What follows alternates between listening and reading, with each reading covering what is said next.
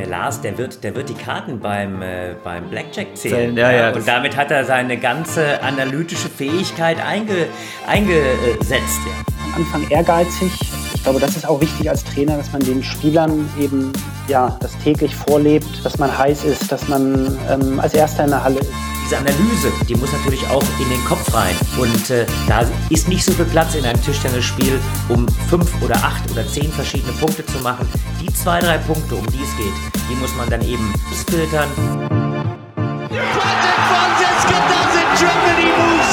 Timo Boll schraubt, arbeitet an seiner eigenen Incredible turnaround from twice runner-up here, Patricia Solia. Das ist unglaublich, das kann ich nicht glauben. Ping Pong und Brause, der Tischtennis-Podcast. Mit Richard Brause und Benedikt Probst. No, he does it again! Timo does it for the second time! Magdeburg is his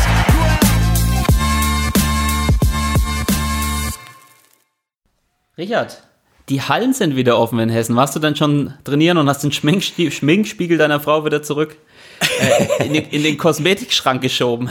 Ja, das war ein etwas größerer Spiegel und ich muss sagen, wir haben äh, das Schattentraining oder ich habe das Schattentraining sehr genossen, aber natürlich nichts dazu im Vergleich, wenn man anfangen kann, wieder in den heiligen Tischtennishallen sich bewegen zu können. Ja, natürlich, ich habe schon meine erste Einheit unter der Einhaltung aller Hygienebestimmungen in Langenselbold absolviert und hat echt Spaß gemacht. Tatsache. Ähm, bei uns ist auch wieder offen tatsächlich in, äh, in Horbach seit Montag. Ähm, unser Mannschaftsführer hat passend in die WhatsApp-Gruppe geschrieben, äh, die Hallen sind jetzt wieder offen bei uns in Horbach, jetzt könnt ihr endlich wieder nicht trainieren. also ich habe jetzt noch nicht gespielt, aber ich werde es äh, äh jetzt mal angehen. Aber zunächst Ehre, wem Ehre gebührt. Wir haben heute wieder einen kleinen, nein, so klein ist er gar nicht, einen ganz großen Gast. Stimmt's? Was, was, Richard, sag mal drei, drei Adjektive zu unserem, zu unserem Gast, die dir spontan einfallen. Ich würde sagen, ehrgeizig, akribisch, kommunikativ. Hm, klingt nicht schlecht. Ehrgeizig, akribisch, kommunikativ. Letzteres werden wir jetzt sicher gleich noch merken. Ich habe ja mal wieder auf Wikipedia nachgeguckt, da wo ich nicht bin, aber du und unser Gast schon. äh, ich lese mal kurz vor, was ich äh, so gefunden habe. Deutscher Vizemeister im Einzel, EM, Doppel-Bronzemedaillengewinner, Olympiateilnehmer, Aufschlagexperte, gut, das habe ich jetzt nicht bei Wikipedia gelesen, das habe ich mir selber ausgedacht. äh, Europameister und Vizeweltmeister als Assistenztrainer von Jörg Roskopf, Hauptdarsteller in dem mit dem deutschen Fernsehpreis äh, ausgezeichneten Dokumentation Klein, schnell und außer Kontrolle. Das war ein herausragender Film. Wir haben darauf schon ein paar Mal, äh, ähm, haben wir uns darauf eben bezogen. Also einen wirklichen Film, den ich absolut empfehlen kann. Ja, wer ist es denn? Sag's doch mal. Ja, herzlich willkommen, Lars Hielscher. Hallo, Lars. Hallo, ihr beiden. Hallo, Benedikt. Hallo, Richie. Welche Erinnerung hast du noch an klein? Also bist du immer noch klein, schnell und außer Kontrolle? Und welche Erinnerung hast du noch an diesen, an diesen Film? Der ist ja Anfang der 2000er gemacht worden, oder? Genau, der ist ähm, gedreht worden. Ein Jahr lang haben die uns tatsächlich begleitet ähm, vor der Europameisterschaft in Bremen 2000 und ähm, haben ein Jahr vorher das Projekt angefangen. Mit klein, schnell und außer Kontrolle war natürlich nicht ich gemeint, sondern der Tischtennisball. Und ähm, aber das war wirklich, äh, muss ich sagen, eine ganz spannende Zeit. Also für uns natürlich total neu. Niemand wusste richtig, was ähm, da hinten rauskommt. Der Jörg Adolf hat ihn damals gedreht. Das war seine Abschlussarbeit für die Filmhochschule München. Und ähm, ja, in diesem Jahr, muss ich ganz ehrlich sagen, gab es auch Phasen, wo, wo es anstrengend war. Man, man ist es nicht gewohnt, dass ähm, ständig Kameras ähm, um einen rum sind. Der hat uns auch wirklich zu Hause, ich habe damals in Jülich gewohnt, ähm, ist nach Jülich gekommen, hat eine ganze Woche mich da begleitet, auch private Aufnahmen ähm, in der Wohnung und so weiter. Aber als das Endprodukt dann rauskam, es waren insgesamt über 100 Stunden Material, die aufgenommen wurden in dem Jahr.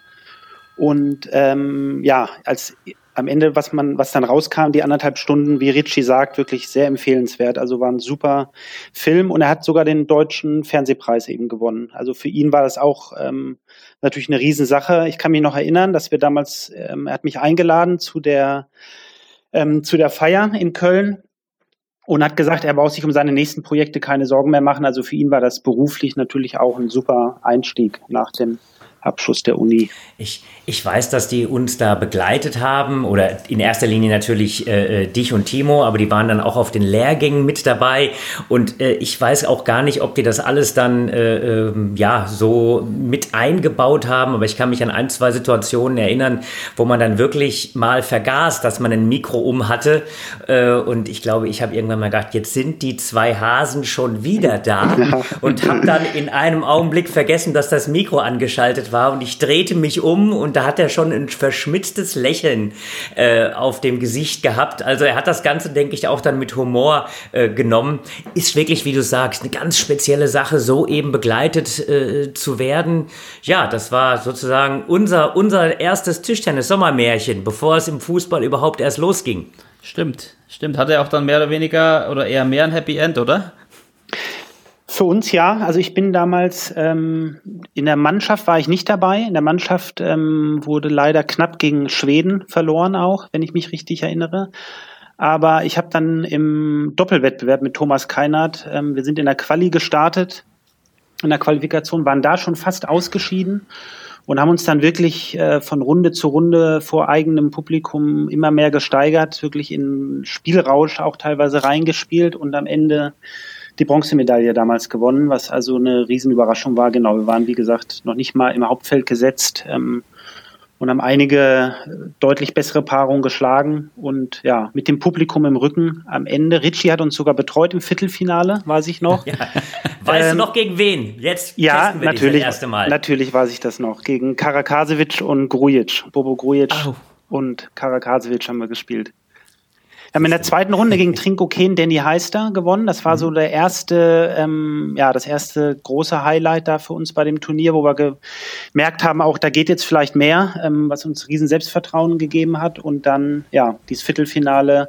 Weil ich glaube, du hast uns nicht das ganze Turnier betreut, Richie, wenn ich es richtig im Kopf habe. Nee, ähm, also aus dem, aus dem Kopf raus, ich meine tatsächlich gegen Heister Ken, weil da sehe ich uns tatsächlich auch noch in, äh, von meinem inneren Auge Video schauen und äh, darauf hinweisen, hinweisen, dass die beiden Linkshänder, Kane und Halster, fast zu, ja, fast 100 Prozent die Eröffnung parallel als Rückschlag gespielt haben. Dieser Flip parallel in Rückhandseite. Der war sozusagen das probate Mittel von Halster Kane, um das Spiel zu eröffnen. Und mit dieser wichtigen Information, da kommen wir ja später eigentlich nochmal rein, ja, in diese, diese Analyse. Das waren ja damals sozusagen die Anfänge. Aber so konnte man schon das ein oder andere, ähm, ja, äh, sich so weit vorbereiten, dass es keine Überraschung mehr war war. Und äh, ähm, ja, fand ich eine ganz, ganz spannende Erfahrung damals. Also daran kann ich mich auf jeden Fall noch erinnern. Wo du es gerade sagst, weiß ich es auch wieder. Ich hatte es gar nicht mehr so auf dem Schirm, aber genau daran ähm, kann ich mich auch erinnern, an diese Videoanalyse, genau. Dass wir die beiden waren ja wirklich sehr, sehr gute Spieler, aber haben in dem Bereich wirklich ein bisschen ähm, eintönig mit guten, mit, mit hoher Qualität zurückgeschlagen, aber sehr oft äh, das Gleiche gemacht, das weiß ich auch noch. Und dass wir da ein paar Mal direkt am Anfang gewartet haben und ja, uns so direkt einen Vorteil verschafft haben, als das Match eigentlich auch losging. Es ist ja immer sehr wichtig, gegen so eine bessere Paarung ähm, nicht sofort in Rückstand zu geraten, ähm, weil man dann vielleicht auch ein bisschen den Glauben verliert, sondern kann mich auch noch erinnern, dass wir durch diese gute ähm, Analyse vorher ja direkt im Match ähm, in Führung gegangen sind. ja, damals, damals schon ein Taktikfuchs, der Kollege Brause. Ähm, Lars, sag mal, wie hast du die letzten Monate so erlebt? War ja alles ein bisschen speziell, jetzt auch im Tischtennisbereich. Ähm, erzähl mal, wie, wie du so dann den Corona-Shutdown überstanden hast und wie es dir jetzt wieder geht, wo man doch wieder in die Halle kann. Ja, ich habe ähm, ehrlich gesagt, Richie weiß es gar nicht so viel frei gehabt. Also als der Shutdown kam, ich glaube, das war Mitte, Mitte März, ähm, wenn ich mich noch richtig erinnere, hatte ich erstmal meine Studienarbeit für die Trainerakademie in Köln fertig zu schreiben. Ich mache jetzt noch ein Diplom-Trainerstudium parallel. Und da war Deadline 31. März der Studienarbeit. Ich war trotz ähm, ständiger Hinweise unseres Mentors, ich habe die Arbeit zusammen mit dem Chris Pfeiffer geschrieben. Und unser Mentor Helmut Hampel hat uns die, gefühlt die letzten anderthalb Jahre wöchentlich Druck gemacht, dass wir ähm, rechtzeitig anfangen sollen. Ja, sind wir natürlich, wie das bei so Studienarbeiten, glaube ich, viele kennen das, die das mal geschrieben haben, ist es natürlich am Ende, dass man es doch auf den letzten Drücker schafft. Aber diese, ja, diese zwei Wochen, diese letzten zwei Märzwochen, war ich dadurch tatsächlich acht bis zehn Stunden am Tag ähm, an, an dieser Arbeit dran. Und wir haben sie dann pünktlich am, um 15 Uhr am 31. März abgegeben. Und dann brauchte ich auch erstmal ein paar Tage zum Durchschnaufen. Und dann ging eigentlich schon wieder ähm, das Telefon zwischen uns, zwischen Ritchie, ähm, Rossi, mir, Dirk Wagner, Helmut Hampel los, dass es eventuell eine Möglichkeit gibt, im Zentrum ähm, mit einer Sondergenehmigung zu trainieren, mit einem, mit sehr strengen Vorkehrungen. Ein Tisch pro Halle, ähm, nur zwei Personen. Also wenn zwei Spieler sind, trainieren die ohne Trainer. Aber wir konnten eben auch Einzeltraining machen, ähm, wenn mit, mit nur einem Spieler, so dass ich eigentlich ab 7. April ähm, schon wieder voll im Einsatz war im Zentrum, ähm, um Training zu machen. Das war ja auch, um mal kurz einzuhaken, eine ziemlich spannende Geschichte, weil äh, wir haben diese Sondererlaubnis bekommen für die OKPKs. Äh, das ist, äh, wenn wir alle OKPKs mal zusammennehmen, sind das 18, 10 Damen, 8 Herren. Und ja, das war ein Schichtbetrieb. Also insofern äh, haben wir dann doch die Trainer relativ schnell wieder im positiven Sinne ans Laufen gebracht. Und äh, Lars, sag mal was, das war schon sehr, sehr intensiv, oder? Ja, es waren super Arbeiten. Also es kam auch von den Spielern direkt die Rückmeldung, ähm, dass wir eigentlich, ja, was die Asiaten oft haben, äh, in dem Spitzenbereich, ein Trainer für einen Spieler haben die ja sogar. Ähm, das war dann bei uns eben auch äh, möglich, dass man wirklich immer mit einem Spieler arbeiten kann ähm, und sich nicht auf mehr Tische konzentrieren muss. Und auch die Spieler haben eben gesagt, okay, das ist einfach nochmal die letzten Prozent im Training werden dann nochmal besser rausgekitzelt und auch selber als Trainer. Man sieht doch nochmal neue Sachen, wenn man wirklich zwei Stunden nicht auf äh, sechs Spieler, acht Spieler achtet, ähm, sondern sich ganz intensiv mit einem Spieler beschäftigen kann. Ähm, das war schon sehr, sehr gut. Also wir haben uns viele Sachen, Rossi und ich, dann auch nochmal aufgeschrieben. Ja, was, was man sonst, äh, sind einfach diese letzten Prozent mehr, die da nochmal möglich sind. Und für uns war es, hat total Spaß gemacht. War aber auch sehr anstrengend, weil Richie hat es gerade angesprochen, der Schichtbetrieb. Wir mussten natürlich da nur, da wir nur mit einem Spieler arbeiten konnten, das Ganze entzerren, um dass alle Spieler auch trainieren können ähm, und haben dadurch wirklich morgens um 8.30 Uhr angefangen bis ähm, 10.30 Uhr, 11 Uhr die erste Runde, dann um 11 Uhr den nächsten Spieler. Manchmal, wie gesagt, haben auch zwei Spieler ohne Trainer dann trainiert. Es sollte ja nicht nur Einzeltraining sein, sondern ähm, mit dem hohen Niveau gemeinsam äh, miteinander trainieren. Aber es war schon sehr intensiv für uns, aber auch ähm, ja, sehr gut, denke ich, die Wochen. Ja, ich habe äh, heute früh tatsächlich mit Tobi Beck gesprochen, der ist Landestrainer hier beim Hessischen Tischtennisverband ähm, und zuständig für die U18 vor allem. Ähm, er hat gesagt, das ist so ein bisschen wie ein Dauerlehrgang. Also jetzt geht es ja auch wieder mit ein bisschen mehr Spielern, aber es ist ja eigentlich auch das, was ihr euch immer so gewünscht habt. Man hat viel Zeit zu trainieren, viel Zeit zu machen. Das Problem ist, es fehlen halt jetzt noch aktuell die Wettkämpfe. Ähm, äh, worauf man hinarbeitet, aber es ist so, dass man schon Zeit hat, sich auf Dinge wahrscheinlich speziell zu konzentrieren, ohne irgendwie Wettkämpfe im Hinterkopf zu haben oder jetzt wie zum Beispiel Nachwuchsspieler auch, auch die Schule oder ähnliches. Also er hat auch gesagt, man merkt den richtig an, dass die viel lockerer sind und äh, die Stimmung ist besser. Ist das das, äh, vielleicht Frage auch an euch beide, was ihr dann bei, bei unseren Jungs und äh, auch bei unseren ähm, Mädels und Damen merkt? Lars, ich lasse dir den Vortritt. Ja, danke dir, Richie, danke. Ähm, auf jeden Fall, man kann, dadurch, dass keine Wettkämpfe sind, keine Reisen, man hat jetzt, äh, jetzt, jetzt ist auch schon wieder geöffnet für die zweite Garde, sage ich mal, für den U23-Kader und äh, die Trainingspartner.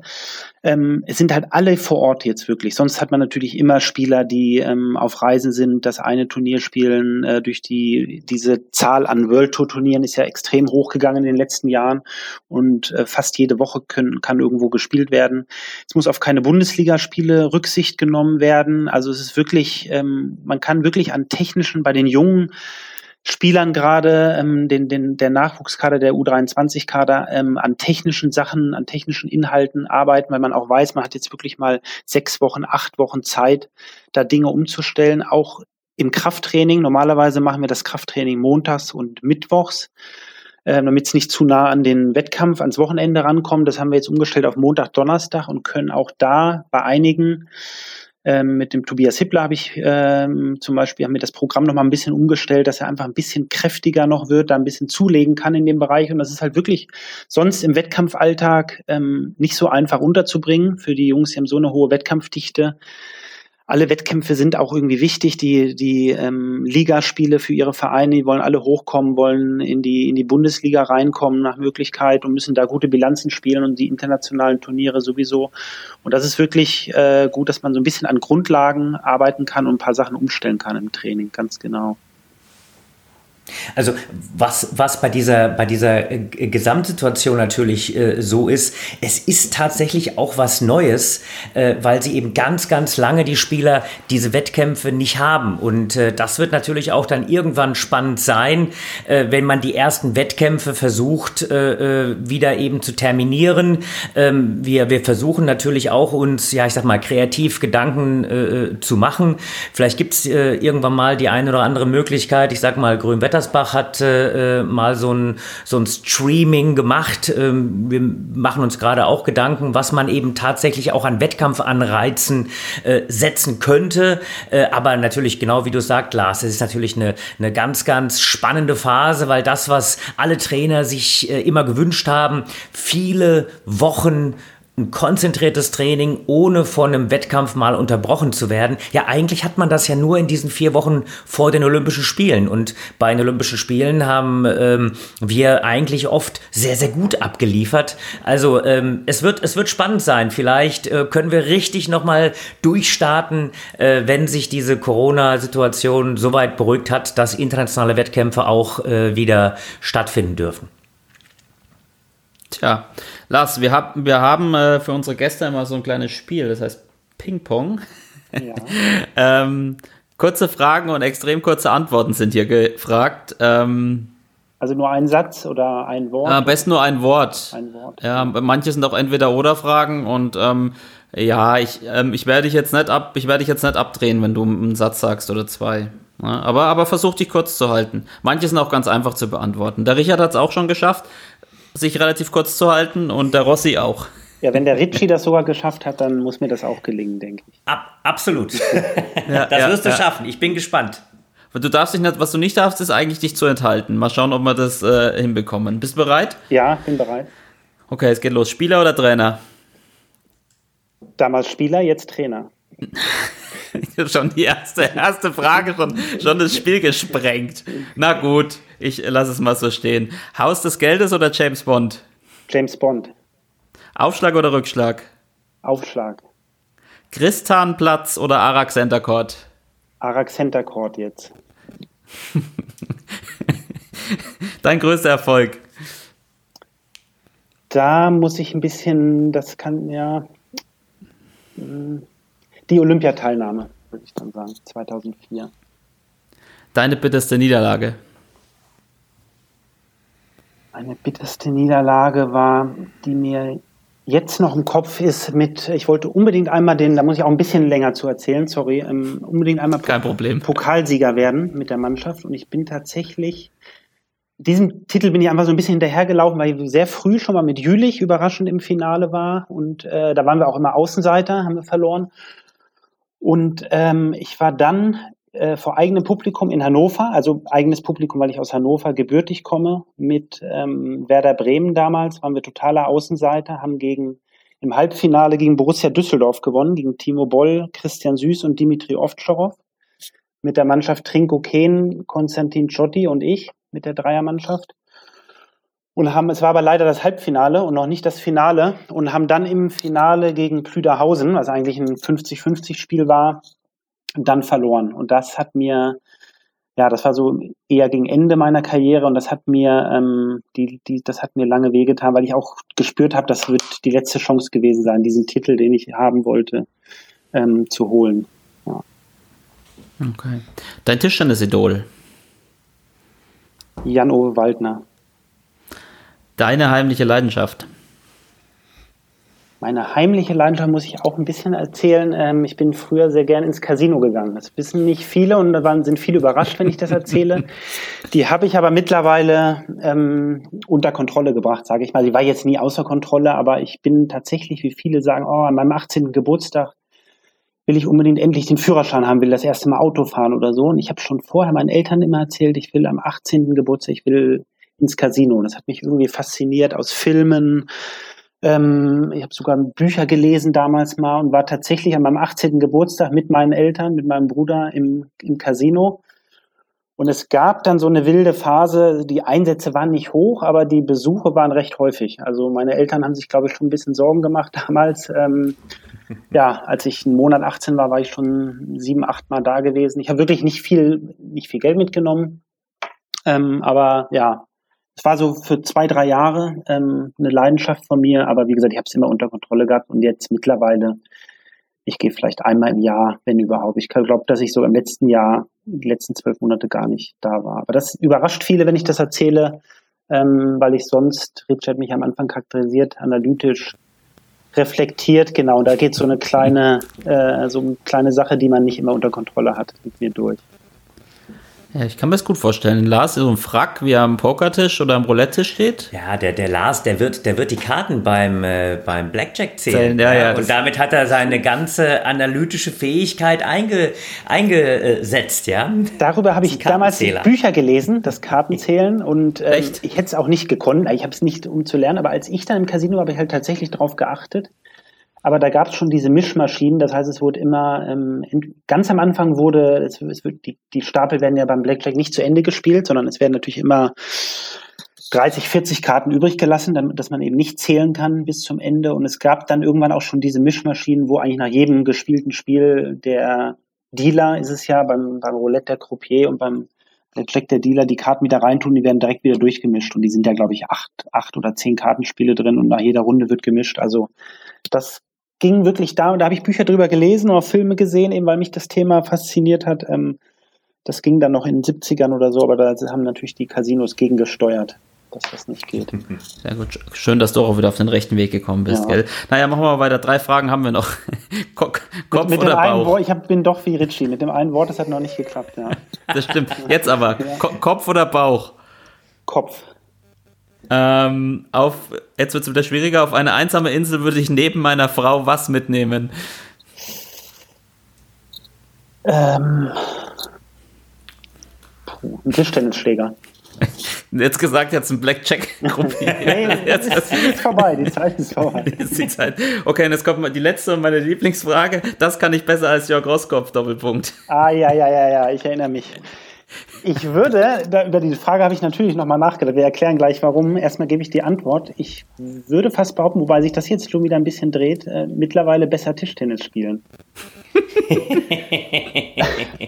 die Frage, Benedikt, das musst du erklären. Oder, oder ich erklär's. Ja, ist egal, ich kann es erklären, weil es war ja, also eigentlich war es, es war, glaube ich, in Luxemburg, ne? 2017. Es war dein erstes großes Turnier als Assistenztrainer, als Co-Trainer vom Rossi. Genau, genau. Und ich war pressemäßig dabei und so in Sachen Interviews und äh, solchen Sachen auch, äh, naja, noch sehr, sehr am Anfang. Ähm, und ich hatte mir davor zurechtgelegt, äh, ich, nach dem Spiel, ich weiß nicht mehr, was war, Viertelfinale oder Vorrunde, nehme ich mir den Lars und mache mit ihm ein Interview, weil es sein erstes Turnier ist und was ich. Und ich hatte mir als lustige Frage, hatte ich mir extra zurechtgelegt, nämlich genau die, die ich gestellt habe. Und ich fand die selber so gut, weil ich mir gedacht habe, der Lars, der wird sicher was Witziges erzählen, so wie er es jetzt gemacht hat. Aber du wolltest per se äh, dazu nichts sagen. Ich wurde, und ich habe dann nochmal nachgefragt ja, und es, weiß, war einfach, ja. war einfach, es war einfach äh, miserabel von mir.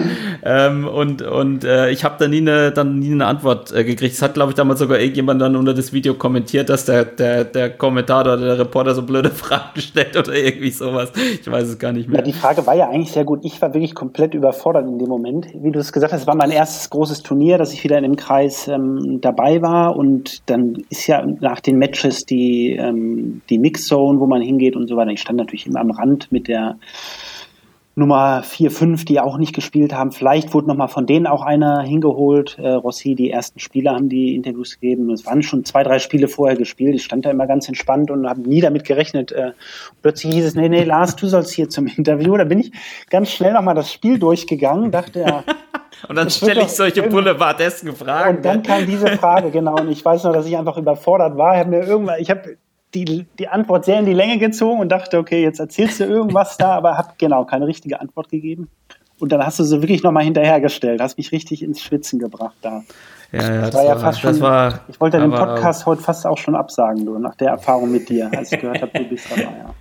Nee, zu, ja, und, und, zu der Antwort, ähm, damals hätte die, glaube ich, auf jeden Fall gepasst. Rossi hat da sehr wenig ähm, gespielt. Ich war, hatte meine Karriere gerade beendet, hatte noch ähm, sechsmal, übrig. sechsmal die Woche ähm, trainiert natürlich und äh, Rossi war da wirklich morsch damals ähm, zu der Zeit. Das heißt, das wäre auf jeden Fall eine richtige Antwort gewesen. Wir haben jetzt noch mal einmal bei den Österreich Open Match äh, gemacht. Ich spiele ja immer noch dritte Liga, bin natürlich ein bisschen mehr dadurch im Training und, und spiele noch Wettkämpfe, aber das war schon viel, viel enger. Die, ähm, Rossi ist ja gern gesehener Trainingspartner von Timo mittlerweile.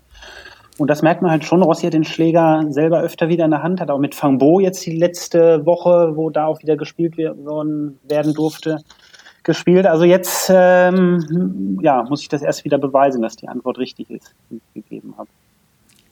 Es ist ein dauernder Wettkampf. Also insofern.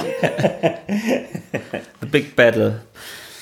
Ähm, was, was du jetzt nicht gesagt hast und was viele gar nicht wissen, ist, dass du auch mal ganz gut Tennis gespielt hast. Ne? Bis, äh, ich glaube, ich habe gelesen in deinem Porträt in der DTS, schon ein paar Jahre älter, dass du im Nieder Niedersachsen-Kader sogar gespielt hast, weil du 13 warst, dich dann aber für, für Tischtennis entschieden. Das ist ja auch ganz interessant. Warum hast du dich für Tischtennis entschieden? Ja, ich habe damals tatsächlich, also wir haben, äh, ich habe mit Fußball angefangen und kurz danach mit Tennis und Tischtennis ziemlich zeitgleich ähm, Fußball dann früh aufgehört mit neun Jahren, glaube ich. Und ja, ich war im Tennis, Tischtennis im, im beiden recht erfolgreich. Genau, bin mal Bezirksmeister geworden, war auch im Niedersachsen-Kader, genau wie du es recherchiert hast. Zwei Gründe. Mir hat, ich war schon noch ein bisschen erfolgreicher im Tischtennis. Also mir hat die Kraft, ich war damals äh, sehr, sehr schmächtig, ähm, sehr dünn ähm, bin auch spät gewachsen, also war körperlich ähm, nicht, nicht sonderlich stark lange. Also bin auch jetzt nicht, aber habe das ein bisschen aufgeholt, denke ich, später. Und äh, das hat mir im Tennis natürlich gefehlt. Das heißt, ich habe die Chancen im Tischtennis ähm, einfach noch ein bisschen größer eingeschätzt. Und es hat mich auch noch mehr fasziniert. Also äh, dass es einen Tick mehr Varianten, würde ich äh, behaupten, gibt. Das ist eben weniger kraftabhängig. Im Tischtennis, äh, man kann den Gegner eben auch auf viele, viele Wege schlagen. Mit Schlaghärte, aber mit ähm, ja, cleverem Spiel. Der Spin ist schon im Tischtennis deutlich höher als, als im Tennis, wo es insgesamt ähm, doch noch ein bisschen mehr auf Kraft ankommt. Und das hat mich einfach noch einen Tick mehr gereizt. Also diese beiden Gründe.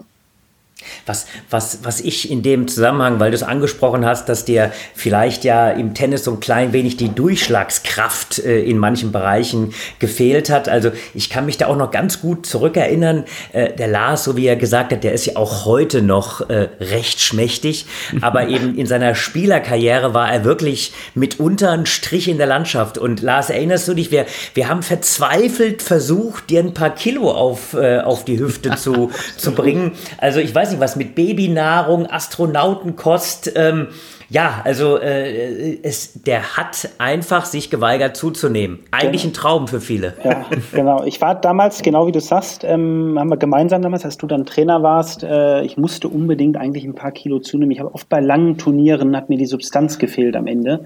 Ich habe ganz, ganz lange 68 Kilo nur gewogen, bei 1,84 Meter mhm. und habe halt wirklich, hab gut gegessen, viel gegessen, aber habe einfach nicht zugenommen. Ja, und er hat dann immer wenn, bei so einem großen Turnier durch die Anspannung, die, die täglichen Wettkämpfe, wenn ich nur ein Kilo abgenommen habe, ähm, ja, bin ich oft äh, ein bisschen kränklich geworden oder hat mir ein bisschen die die Power dann insgesamt auch ähm, hinten raus gefehlt. Und genau wie Richie sagt, er hat das auch noch im Kopf. Ich war dann sogar bei einer Ernährungsberaterin in Essen, aber eben nicht, wie es die meisten machen, um vielleicht abzunehmen, sondern um, um zuzunehmen. Ja. Aber es hat jahrelang, also irgendwann Jetzt mittlerweile wiege ich ähm, 77 Kilo. Also jetzt habe ich schon nach gerade nach Beendigung meiner Karriere.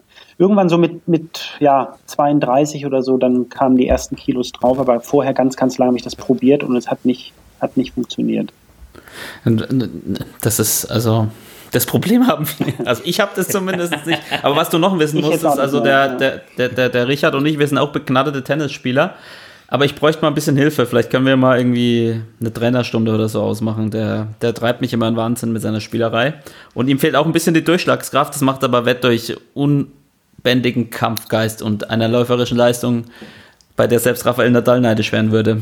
Ja. Ja, ich fordere dich demnächst wieder raus und vielleicht kriegen wir ja hin, äh, dass wir, wenn sich alles weiter etwas beruhigt hat, dann machen wir mal, Doppel ist ja zum Teil auch schon erlaubt wieder, was ich höre im Tennis, äh, dann können wir auch darüber nochmal nachdenken, wenn das alles sich weiter entspannt hat. Also ich wäre sehr, sehr gespannt. Man muss sagen, Benedikt, Tennis ist tatsächlich äh, durchaus eine Sportart, wenn die Saison mal so ein bisschen ruhiger ist, der der ein oder anderen äh, ja, Spieler gerne nachgeht. Ja, das kann ich glauben. Was mich auch wundert, dass du nicht zugenommen hast. Ich habe äh, hab auch gelesen, dass deine Sammlerleidenschaft auch Videos sind. Die hast du ja sicher auch alle geguckt. Also du musst ja unendlich viele Videoabende gemacht haben. Hast du da keine Chips in dich reingedreht oder so? Das wäre doch auch eine Möglichkeit gewesen, was zuzunehmen. Ich habe damals, ich habe auch Süßigkeiten gegessen. Ich habe sehr gerne, Chips esse ich nicht so gerne, aber Schokolade bis heute. Also ich habe auch abends, Schoko, wie ich vorhin gesagt habe, ich habe viel gegessen. Auch äh, die Hauptmahlzeiten, aber auch abends eine Tafel Schokolade war kein Problem, aber ich habe trotzdem einfach nicht zugenommen. Ritchie war, hat das damals alles mitverfolgt, ja. Die Videosammlung, die du ansprichst, genau. Alle geguckt habe ich nicht, aber ich habe tatsächlich damals eine Sammlung von über 400 VHS-Kassetten angesammelt. Brauchst war, eigene Garage für die. ja, ich habe so äh, Regale gekauft, wo die gut reingepasst haben, aber es war schon irgendwann, es wurde schon immer mehr. Also meine Ex-Freundin damals oder so, die wurde dann schon irgendwann genervt, weil das Wohnzimmer oder das wurde dann ausgelagert ins äh, Arbeitszimmer, Gästezimmer, das wurde dann immer voller. Das stimmt schon. In die Garage, es waren meine Heiligtümer, in die Garage durften die nicht. apropos, äh, apropos Filme, wir haben in den letzten Folgen immer so ein paar Filmtipps gegeben für die Corona-Zeit. Hast du denn einen? Das muss jetzt nicht Tischtennis betreffen, sondern was ist denn dein Lieblingsfilm oder was sagst du unseren Hörern, welchen Film sie sich auf jeden Fall angucken müssen, wenn du da so ein Experte bist? Ja, ich war ein Experte. Also ich habe tatsächlich die, ich habe diese Leidenschaft dann so ein bisschen verloren. Ähm, ich gehe jetzt vielleicht auch alle drei Monate mal ins Kino oder so.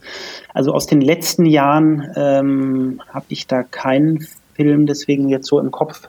Ähm, was damals mein Lieblingsfilm war, war Sleepers. Aber das ist halt wirklich, ja, ich weiß gar nicht, wie alt er jetzt ist. Ich weiß nicht, ob ihr den kennt. Ähm, ging um so, ja, die Story so vier Jungs, die in den USA äh, aufwachsen. Was mit Hacken, oder? Problemviertel, nee, das wäre ja dann schon Neujahr wahrscheinlich das Thema. Ähm, die in einem Problemviertel aufwachsen, dummen Jungenstreich spielen und äh, dann in, ins Gefängnis kommen und ja, so die ganze Lebensgeschichte äh, dieser Junge ist super besetzt. Dustin Hoffman, Brad Pitt hat da mitgespielt. Ähm, ja, aber ich ist auch lange her, dass ich den gesehen habe, aber das weiß ich von damals noch, dass das mein Lieblingsfilm war. Jetzt habe ich keinen so absoluten Lieblingsfilm mehr. Aber den, dann nehme ich mir den mal, mal auf. Den kenne ich nämlich, den habe ich dann augenscheinlich verwechselt, aber dann schaue ich mir das mal an. Wenn der Lars so einen Film empfiehlt, dann ist es auf jeden Fall eine Empfehlung. Sehr gut, dann werden wir ihn auch mal verlinken, wo man den aktuell angucken kann. Aber jetzt reicht es auch mal mit den Boulevardfragen von mir. Du bist zwar nichts anderes gewöhnt, Lars. Aber ähm, Richard, du hast, äh, du hast gesagt, ähm, wo ich dich nach dem Lars gefragt habe, dass er ein, ein sehr wichtiger Bestandteil der Nationalmannschaft war, aber natürlich auch noch ist. Sag doch mal, ähm, was zeichnet ihn, was zeichnet den Lars denn aus? Sowohl früher vielleicht, aber natürlich jetzt auch als, als Trainer. Also es ist ja so gewesen, dass äh, wenn man als Trainer arbeitet, war es ja ganz, ganz wichtig eben verlässliche Punktelieferanten zu haben. Ich brauche ja niemanden, der in einem Mannschaftsspiel vielleicht drei Punkte erzielen kann, wenn ich mal das ganz alte System nehme, oder der vielleicht zwei Punkte. Ich brauche Leute, auf die ich mich verlassen kann, wo ich genau weiß, die liefern ab. Und genau das hat eigentlich der Lars äh, immer gemacht. Du konntest also wirklich ziemlich gut abschätzen, gegen wen äh, gewinnt er Lars, wo kann ich ihn vielleicht eher ein bisschen weniger bringen. Aber er hat also wirklich diese absolute Verlässlichkeit gehabt und äh, ähm, gleichzeitig mit einem mit einem unglaublich, äh, ähm, äh, ich sag mal, ein klarer Kopf auch beim Betreuen. Also er hat tatsächlich, das ist ja auch eine Kunst, äh, wenn man ihn betreut hat, das habe ich auch immer noch so gespeichert, war er sehr sehr aufnahmefähig. Man hat also auch so eine so eine kleine äh, ja, Interaktion gehabt. Es war also sehr angenehm, den Lars zu betreuen. Und diesen, was wir ja schon angesprochen haben, auf der einen Seite dieses analytische kombiniert mit der Sache eben zu kommunizieren, das sind für, für mich unglaublich wichtige äh, Elemente, auch heute im Trainergeschäft. Kommunikation, ähm, analytischen Verstand, äh, so ein bisschen eben sich auch auf den äh, Spieler einstellen zu können. Also das hat er ganz gut aus seiner Spielerkarriere mit rübergenommen in die Trainerkarriere. Und das ist eigentlich so das, was Lars auf jeden Fall auszeichnet und bin ganz froh, dass wir ihn im Trainerteam haben. Was sagst du dazu, Lars? Ja, Kannst, stimmst du dem zu? Ist natürlich schön zu, schön zu hören. Ähm, positive Worte von Richie. Absolut. Also würd, kann ich äh, kann ich nur bestätigen. Also selber als Spieler, ich habe das oft von äh, Trainern von mir ähm, zu hören bekommen. Ah, du redest selber viel ähm, und in der, in der Satzpause und so, auch gesagt, nee, ich brauche das. Und die haben aber auch immer gesagt, nee, das hat auch Hand und Fuß und das ist nichts Hektisches oder genau wie Richie das beschreibt. Ich habe das selber, als ich jetzt ähm, angefangen habe, dann äh, die Spieler mal zu coachen, schon bevor ich jetzt fest angestellt war, habe ich ja bei der, w bei der EM in Schwächer 2013 war ich schon mal als, ähm, als Coach eben mit dabei. Wer da ganz ähnlich ist Ruven Filus zum Beispiel, der auch unheimlich, wenn ich den betreut habe, das hat mich so ein bisschen an mich früher erinnert, der hatte auch selber immer auf jeden Fall, also da hast du nicht eine Minute als Trainer nur gesprochen, sondern es kam immer ein Feedback. Ähm, manchmal schmunzeln wir sogar alle zusammen und sagen, der, der Ruven redet mehr als, äh, als der Coach. Aber es ist bei ihm auch immer, ähm, ja, immer sehr reflektiert und klar. Und genau, das würde ich bei mir eben auch absolut bestätigen, was Richie sagt. Das war, so habe ich mich selber auch immer wahrgenommen und auch das Feedback von den Coaches damals immer so bekommen. Lars, wir, wir, wir haben uns ja immer schon jetzt ein, zweimal die Bälle zugespielt. Äh, ich ich habe es dem Benedikt versprochen, dass ich noch mal einen kleinen raushaue. Ja, äh, das, ich bin, das, gespannt. Das, das Spiel, was ich natürlich gespeichert habe, was ganz, ganz speziell war, Kann war dieses Ganz genau, ja. du hast es mir vorweggenommen und ich verspreche euch, wir haben uns nicht abgesprochen. Also das war natürlich ein Spiel, ich glaube, äh, da hast du alle Zeitpläne gesprengt ja. und äh, in Katar ähm, und ja, das hat richtig lange gedauert äh, und das war wirklich mit dem, mit dem besseren Ende, wenn ich es richtig im Kopf habe, siebte Satz, zwei Punkte Unterschied für dich. Genau. Wir haben uns wirklich nicht abgesprochen. Wir haben natürlich, also wir haben jetzt auch länger nicht über das Spiel gesprochen, die ein paar Jahre nicht, aber haben natürlich vorher öfters darüber geschmunzelt. Ich kann mich noch erinnern, es war wirklich ein unglaublich langes Spiel, Angriff gegen Angriff und trotzdem, es war, glaube ich, eine Stunde 20 oder so. Jeder Satz ging in die Verlängerung. Also es war wirklich 4-3, ähm, 4-3-Sieg am Ende für mich, aber es ist äh, kein Satz vor 11-9 und oft auch Verlängerung. Ich habe seine Aufschläge reklamiert, das heißt, es waren Diskussionen zwischendurch, Palaver mit dem Schiedsrichter, alle Register gezogen, genau. Und Ritchie hat mir hinterher, das wusste ich natürlich nicht, hat in der Minute sich voll auf mich eingelassen und immer wieder stark gemacht. Ich kann mich nur erinnern, ich kam total ähm, erleichtert zu ihm. Habe nochmal einen kleinen Disput mit dem Tanrevu erstmal nach dem Spiel gehabt. Äh, dann mit den Schiedsrichtern in aller Ruhe abgeklatscht, mich noch ein bisschen feiern lassen und dann kam ich zu Ritchie und er sagte nur, komm endlich, ich muss seit einer Dreiviertelstunde auf Toilette und ich muss direkt weiter. Die Damen, ich glaube, die Damenrunde war auch schon fast am Ende. Er musste direkt weiter betreuen, hat nur gesagt, jetzt mach mich nicht noch weiter fertig. Komm endlich ran, ich will dich einmal abklatschen und äh, muss auf Toilette. Und ja, das war wirklich äh, da haben wir oft noch drüber geschmunzelt danach. Ja, ja das, äh, das kann ich mir gar nicht vorstellen, dass du, dass du dich mit dem Gegner, naja. Ähm, Sag mal, was, auf, auf, was legst du in der Trainerarbeit denn besonders viel Wert? Jetzt, wir haben viel gehört, Analyse und ähm, und, und, so, und solche Dinge. Ist es dann tatsächlich doch ein bisschen das Taktische oder wie, wie, siehst, du, wie siehst du das selber? Und vielleicht auch generell, was, was ist für dich besonders wichtig als, als Trainer? Ich denke schon, dass man alle ähm, Aspekte da ähm, bedienen muss als Trainer, sage ich mal. Also das, das analytische, taktische, das ist natürlich vor allem im Wettkampf kommt das zum Tragen, beim Wettkampfcoaching. Äh, man muss aber natürlich auch über, über Techniken ähm, gut Bescheid wissen, wenn man die im täglichen Training die Spieler voranbringen will. Und ähm, ja, Richie hat es auch schon gesagt, ganz am Anfang ehrgeizig. Ähm, ich glaube, das ist auch wichtig als Trainer, dass man den Spielern eben ja das täglich vorlebt. Äh, dass man heiß ist, dass man ähm, als Erster in der Halle ist, die Halle schon fertig macht und so weiter, dass man als Trainer immer wieder auch vorlebt. Das macht Rossi halt auch super, also der seine in seiner Spielerkarriere halt unglaublich ehrgeizig war und das als Trainer, das ist mir sofort aufgefallen, als ich ähm, jetzt als Assistent noch mal näher rangerückt bin, auch wieder. Äh, das, das ist einfach sein Charakter, das lebt er immer wieder vor und das hört man auch von den Spielern eben als, als sehr positiv. Sie sagen, er ist immer schon in der Halle, bereitet alles vor. Helmut Hampel ist da genauso, von dem ich viel gelernt habe jetzt in den letzten zweieinhalb Jahren schon. Und ich glaube, das ist auch sehr wichtig. Also es sind, ähm, ich glaube, man kann das nicht auf einen auf eine Stärke runterbrechen, sondern um ein guter, ein guter Trainer zu sein, muss man eigentlich in allen Bereichen, ähm, die ich gerade angesprochen habe, äh, zumindest gut aufgestellt sein. Ja, und Richard, ähm, das ist ein, ein ganz gutes Duo, oder? Rossi und Lars, die ergänzen sich ganz gut auch in ihren Stärken und ihren ja, Prioritäten.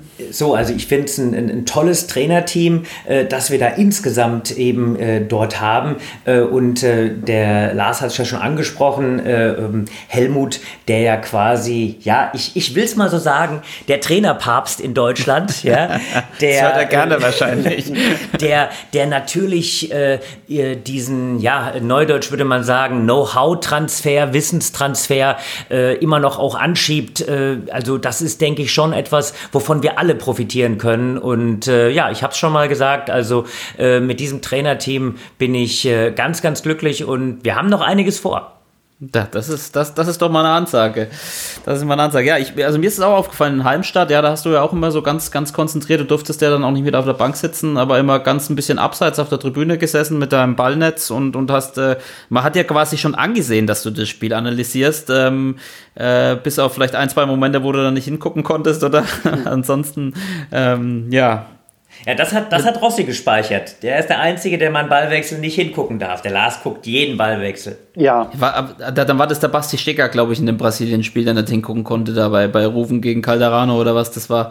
Ähm, musstest du ihm nicht immer dann sagen, wie der Ball wechselt. War, war das nicht so? Da, da war doch irgendwas, es oder? Es war genau. Er musste halt, er hätte halt das Spiel danach machen müssen. Das heißt. Das Entscheidende, ne? Ja, ja, genau. Das heißt, als Spieler darfst du dich natürlich dann nicht zu sehr reinziehen lassen. Ich hatte Basti dann vorbereitet in der, in der Trainingshalle wieder. Dann sind wir immer mal, ich bin immer mal gucken gegangen, wie es steht, äh, wie, wie lange haben wir noch Zeit, falls er noch spielen muss.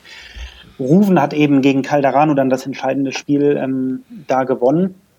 Und es war halt sehr, sehr eng. Ich kann mich auch nur noch erinnern, Basti, ja, musste sich immer wieder, wir sind dann schon in die Halle gegangen, aber Basti musste sich natürlich aufwärmen und konnte jetzt nicht jeden Ball zugucken, weil das natürlich auch Energie kostet, sondern er musste ja bereit sein, eventuell in fünf Minuten, in drei Minuten, in zehn Minuten selbst zu spielen.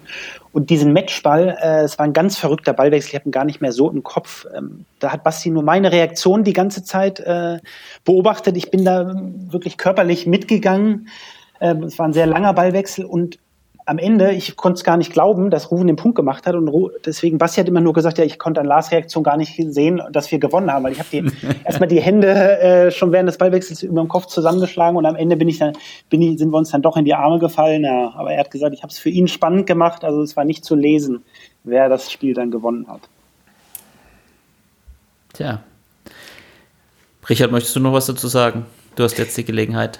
Dem ist, äh, oder, oder schweige für immer. Also dem, ist nichts, dem ist nichts hinzuzufügen. Also ich denke, der, der Lars hat äh, diesen, diesen Weg vom Spieler zum Trainer sehr, sehr gut gemacht. Bin äh, ihm auch, äh, ähm, glaube, ähm, ja, äh, dass er auch eben gleichzeitig nicht in Anführungszeichen nur diese A-Lizenz hat, sondern auch diesen Diplom-Trainer-Studiengang macht. Also ist da wirklich auch äh, sehr, sehr äh, motiviert, das Ganze auch ein bisschen auf wissenschaftliche Füße zu stellen. Das ist so ein bisschen die die, die, diese Art, wie wir es natürlich in Zukunft eben auch weiter äh, äh, probieren wollen zu, zu entwickeln. Und wie gesagt, also ähm, Lars gehört zu dieser äh, jüngeren Trainergeneration und äh, ja, hoffen wir, dass wir die nächste Spielergeneration so heranführen.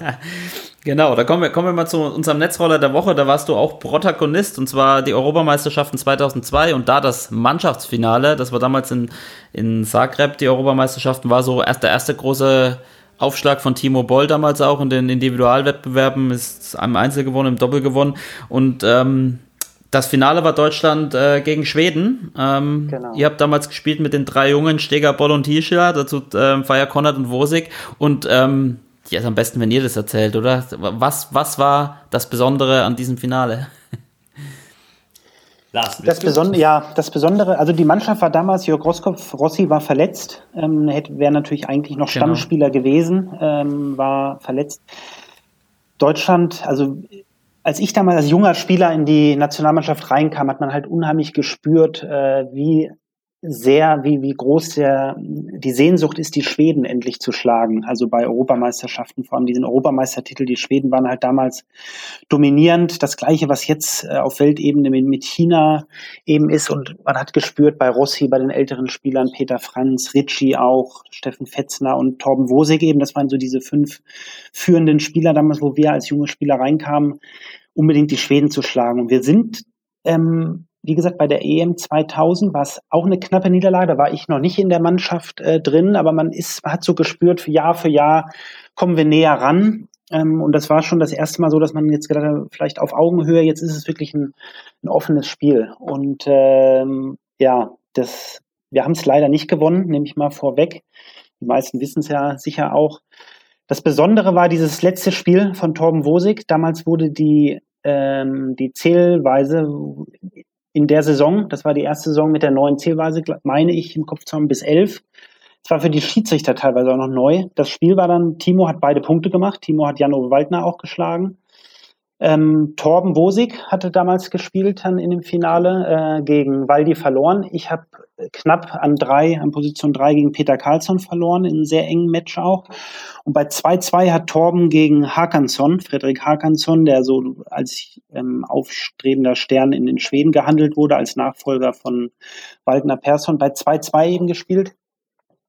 Ganz enges Match, 1-1 Sätze und Torben gewinnt im den dritten Satz, sehr wichtigen Satz, ähm, 2018 oder 2119, ich weiß es nicht mehr genau, mal 10-10 und dann immer wieder Satzball Hakanson, Satzball Torben, hin und her, hin und her. Er gewinnt diesen Satz, kommt zu uns, ja, wir haben das Gefühl, jetzt sind wir wirklich oben auf, jetzt, jetzt wird er das schaffen, gewinnt das Spiel äh, in der Satzpause, das Coaching, ähm, ja, wir sind, waren alle standen mit dabei, jeder hat nochmal was reingeworfen und so weiter. Und Torben geht wieder an den Tisch und plötzlich die sagen die Schiedsrichter, es ist Zeitspiel. Also die haben halt einen Fehler gemacht. Ähm, Zeitspiel, normalerweise, wenn die Verlängerung einsetzt, früher bis bei, bei 2020 oder jetzt bei 1010, äh, wird natürlich, wenn der Satz lange dauert, äh, weil es einfach bis, bis 2020 geht, weil ähm, immer wieder Satzbilder nicht genutzt werden, greift die Zeitspielregel natürlich eigentlich nicht. Dieser Schiedsrichter oder Schiedsrichterin, ich weiß es gar nicht mehr genau, hat damals äh, Fehler gemacht, hat die Uhr komplett durchlaufen lassen und deswegen bei Angriff gegen Angriff das Zeitspiel angesagt, ja.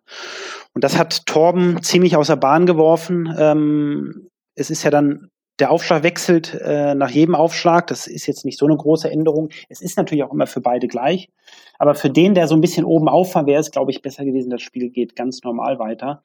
Auf jeden Fall hat Torben, ja, war erstmal sehr überrascht, ist zur Bande zurückgekommen. Wir haben diskutiert, wir haben mit den Schiedsrichtern ganz kurz diskutiert und da muss ein Fehler sein. Haben dann aber irgendwann ziemlich schnell gesagt, okay, darauf einstellen, ähm, können wir jetzt nicht ändern, er, er soll sich darauf einstellen.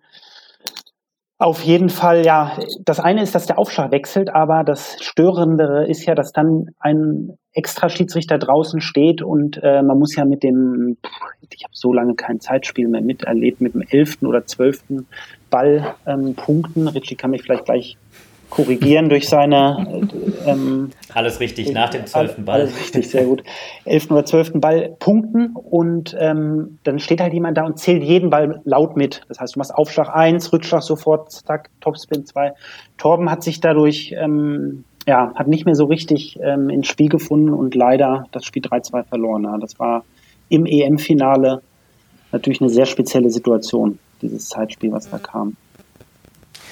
Wie hast du es in Erinnerung, Richie? Ja, also äh, äh, ganz, ganz, ganz genau so. Wir sind ja wirklich viele Jahre da hinterhergelaufen und äh, haben uns eben wirklich gewünscht, sehnlichst gewünscht, diesen äh, Europameistertitel äh, eben zu, zu gewinnen. Und äh, ja, wir waren da in, in, in Zagreb schon fand ich sehr, sehr nah dran. Ähm, damals war ich äh, noch, äh, noch Damentrainer. Äh, wir hatten damals in, in Zagreb äh, mit der Damenmannschaft das Finale gegen Rumänien verloren. Äh, mit den Herren haben wir knapp gegen Schweden verloren. Also ähm, da hatten wir schon zweimal die große Zwei errungen. Äh, Timo hat dann mit seinem Einzelsieg und auch gemeinsam mit Soltan Feyer-Konrad natürlich ein großes Ausrufezeichen gesetzt. Ja, wir haben noch ein paar Jährchen gebraucht, bevor wir dann Europameister wurden. Ähm, und da, da ne, also der Benedikt, der schaut mich jetzt eben so schmunzelnd an. Da fällt mir natürlich oh, äh, eine, kleine, eine kleine Anekdote zu ein. Wir hatten ja heute also, erst eine, das ist viel zu wenig. Wir hatten erst eine. Also äh, tatsächlich, also nachdem wir ganz lange eben dagegen angekämpft waren, äh, wir haben noch in, in, in Courmayeur im Finale gegen Weißrussland äh, äh, etwas später nach Zagreb knapp verloren. Ähm, war auch eine spezielle Geschichte. Aber 2007 haben wir dann am Ende es geschafft mit einem äh, ganz jungen Dimitri Ovtcharov in den, in den Reihen, äh, mit einem Timo Boll, mit einem Christian Süß und auch noch mit äh, Jörg Rosskopf. Und äh, als wir dann gewonnen hatten, ich werde es also nie vergessen. Und einem sagenhaften Trainer, oder? Und, und natürlich einem sagenhaften Trainer, genau.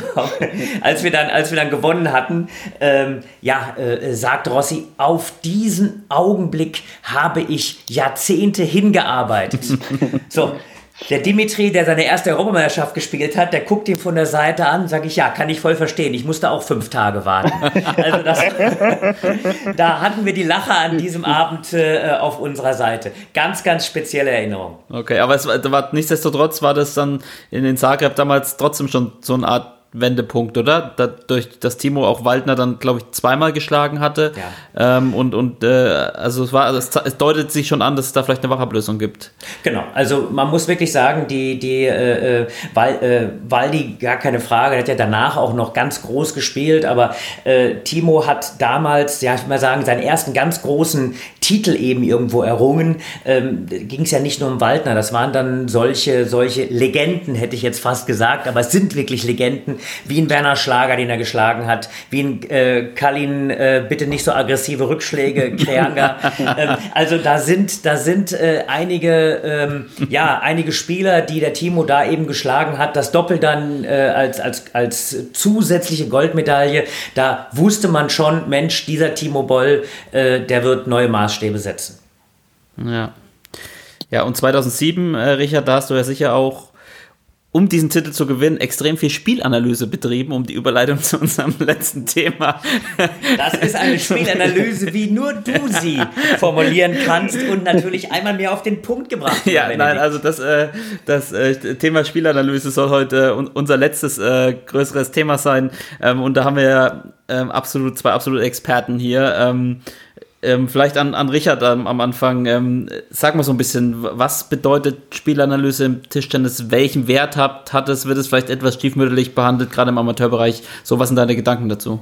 Also, äh, man muss ja erstmal differenzieren, äh, wie lange gibt es denn Spielanalyse? Ja, also äh, am Anfang war es tatsächlich so, dass man sagen muss, naja, eine Form von Spielanalyse äh, gibt es ja immer. Ähm, sei es, dass es eben früher ein, ein schwarzes Buch der Chinesen gab. Mhm. Ja? Äh, wir haben im DTDZ, das kann ich jetzt hier verraten, ganz großes Geheimnis, kein schwarzes, sondern ein schwarz-rotes Buch, in dem wir zum Beispiel immer die Trainingsdatendokumentationen eintragen. Ähm, aber tatsächlich geht es ein bisschen darum, dass wir in den letzten Jahren ähm, versucht haben, nicht in Anführungszeichen nur das Trainerauge zu haben, was eben analytisch, äh, wir haben jetzt Lars als wirklich äh, den analytischen Verstand äh, schlechthin äh, hier im, im, im, im Team, danke, ähm, danke, sondern es, es, es, geht, es geht dabei natürlich, äh, das kostet ein Getränk das nächste Mal. Ja, ja. ja aber Lass es geht beim Tennis gewinnen. Okay, das ist auch ein Deal. Komm Jetzt ich auch kannst du nicht bringen, Lars. Du lässt mich war, beim Tennis Das war nur so dahingesetzt. Das, das, das sage ich dann, wenn ich verloren habe. Ja. Ach so. Ähm, aber was natürlich wir in den letzten Jahren äh, extrem ja, nach vorne gebracht haben, ist eben so eine wissenschaftliche Grundlage. Ist eine Geschichte zu sagen, das ist das Trainerauge, was tatsächlich ähm, eine Empfehlung gibt, äh, eine Analyse macht. Äh, aber wenn wir jetzt, und das ist tatsächlich so dieser, dieses neue Element, wenn wir das tatsächlich im Profibereich schaffen, das auf eine wissenschaftliche Ebene zu bringen. Ich sage mal ein, ein, ein Beispiel, ähm, was man tatsächlich auch in die Praxis mit reinnimmt. Wir haben äh, über die Rückhand-Banane, diesen Rückhand-Flip, sehr, sehr viel gesprochen. Und es ist tatsächlich mittlerweile ein vorherrschendes technisches Element, was ich, äh, Lars, korrigier mich, äh, fast als eine Grundtechnik einschätzen Absolut, würde. Klar. Ja? Und äh, wenn man heute mit einem jungen Spieler spricht und man vielleicht sagt, Mensch, hier, äh, was, was ist denn für für dich wichtig? Dann sagen viele, ja, ich möchte die Rückhand Banane spielen, weil das ist ein absolut gewinnbringender Schlag. Und wenn wir jetzt aber eine wissenschaftliche Analyse dagegen halten, stellt man fest, naja, ganz so ist es nicht. Äh, zwar gewinne ich den Punkt häufig, wenn ich die Banane sehr aggressiv spiele, äh, aber ansonsten bin ich vielleicht, wenn ich die Analyse, Analyse über viele Spiele äh, erstrecke, mehr im passiven Bereich und ich verliere auch sehr, sehr viele Punkte damit. Also die Rückhand Banane darf nicht als allein halsbringend für einen Punktgewinn dargestellt werden, sondern muss man immer kombiniert sehen mit einem guten Kurz-Kurz-Spiel oder mit einem aggressiven Schupf. Das ist tatsächlich so eine wissenschaftliche Analyse, die wir ja mit ganz, ganz vielen Spielanalysen jetzt unterfüttert haben. Und dann kommen wir natürlich mit der Traineranalyse rein, dass wir das dann kombinieren können. Wie können wir das denn im tagtäglichen Training einbauen? Was können wir verändern? Also äh, das hat tatsächlich äh, seit vielen Jahren so eine höhere Wertigkeit äh, äh eingenommen und ist eine ganz, ganz spannende Geschichte. Äh, heutzutage auch bei WM und EM sind wir natürlich mit, äh, mit unserem Sascha Nims, hätte ich fast gesagt. Also mit Schöne Grüße Nims, an dieser Stelle nach Leipzig. vom, vom IAT oder eben auch äh, mit Ebert Nixdorf, äh, Ute Maywald oder Sven Pieper vom OSP Hessen bzw. OSP NRW äh, ziemlich gut aufgestellt, um eben diese verschiedenen Analysen, die wir oft von den Trainern angeschoben bekommen, äh, dann wissenschaftlich zu untermauern. Das ist ganz, ganz spannend für die Profis. Ja, und, und äh, Lars, wie, wie sieht das äh, im täglichen Training dann aus oder im Trainingsalltag mit Spielanalyse? Ähm, das wird natürlich immer mal wieder ähm, gemacht, auf jeden Fall. Also Richard hat es gerade gesagt, da ist ja wirklich so eine Entwicklung erkennbar. Eine, eine Spielanalyse macht man ja oft sogar eigentlich direkt nach dem Spiel ganz automatisch. Das, wenn man die Zeit hat, ähm, vielleicht gibt man dem Spieler mal drei Minuten, fünf Minuten, aber der eine will auch unbedingt sofort nach dem Match darüber sprechen. Das heißt, sofort im direkten Austausch mit dem Spieler findet ja eine erste ähm, Analyse statt. Das zweite ist natürlich, dass man eben das Spiel aufgenommen hat, äh, Videoaufnahmen ähm, natürlich anfertigt und sich dann mit dem Spieler eben äh, später nochmal zusammensetzt und äh, die, die Spiele analysiert. Und das findet natürlich immer wieder auch statt. Es hängt ja oft mit einer Vorbereitung auch wieder zusammen. Also wenn es um grundsätzliche Dinge geht, die, äh, warum vielleicht ein, gerade ein jüngerer Spieler immer wieder ein Spiel verliert, ähm, dann zeigt man ihm einfach ähm, ja, verschiedene Spiele ähm, und sagt, okay, hier die und die Schwäche, eine Rückschlagschwäche oder, oder ähm, zeigt sich immer wieder und daran müssen wir arbeiten. Und es ist halt immer noch mal eindrucksvoller, das wirklich äh, mit, mit Bildern zeigen zu können.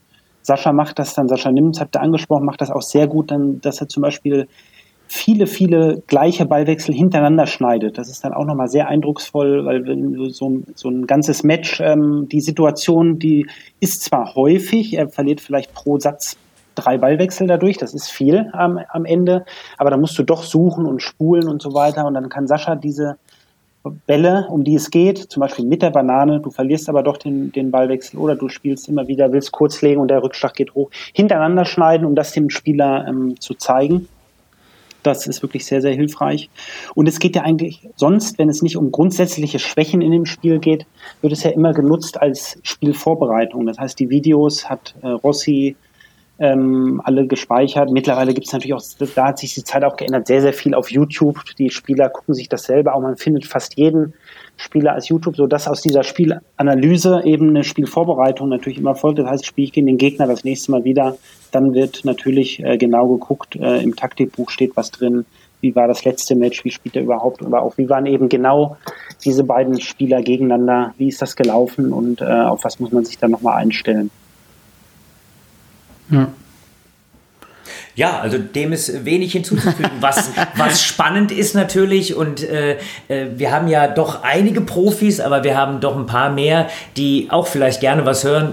Wie kann ich denn das für den, für den Amateurbereich so ein genau, bisschen ja. Runterbrechen? Ja, das ist ja auch immer so eine, so eine spannende Geschichte. Also ähm, ich, ich musste es am eigenen Leib erfahren. Ich zähle mich ja jetzt zu den ambitionierten äh, Amateurspielern, ganz genau, ja, dass Spiele von mir tatsächlich auch nach wie vor irgendwo bei YouTube auftauchen.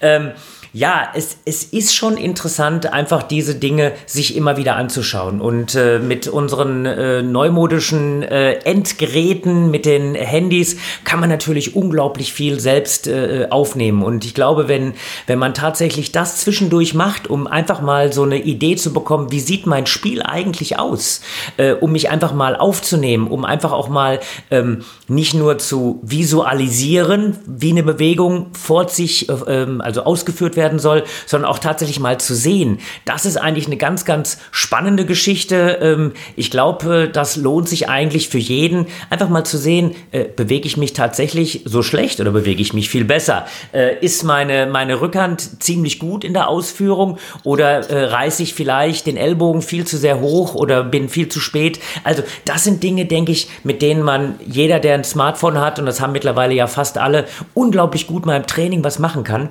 Ähm, auch wenn es in Anführungszeichen nur ein Übungsleiter ist, der mal das Handy dann als äh, ein Video reinhält und dann mal einfach sagt, hier guck mal, so und so sieht das aus. Ich glaube, so kann jeder ein bisschen was rausziehen. Auf was muss man da achten dann als auch als Amateur? Also mehr auf sich selbst, äh, mehr auf den Gegner. Wenn man jetzt zum Beispiel im Spiel mal eine Videoanalyse macht, ist es eine Mischung oder man kann ja unterscheiden. Also analysiere ich mich, analysiere ich den Gegner. Ähm, was sind da so die, ich sag mal so im Amateur, wenn, nehmen wir mal mich jetzt, ja, nächste Saison, ich äh, bin im Sinkflug bei den TDR-Punkten und möchte mich verbessern und nehme jetzt ein Punktspiel ähm, von mir auf und schaue mir dann nach dem Spiel, schaue ich mir das Video an. Auf, auf, auf was muss ich da achten? Lars, willst du einsteigen? Ich steige mal ein. Lars, ja. auf was muss ich achten? Ich, ich würde sagen, nach unseren, wir machen mal ein Dreierturnier Tennis-Match und danach analysieren wir nochmal deine Spiele gemeinsam. Deine, okay, Tisch, das deine, können wir auch. dein Tischtennisspiel dann. Ach so. Ja. Nee, Ja.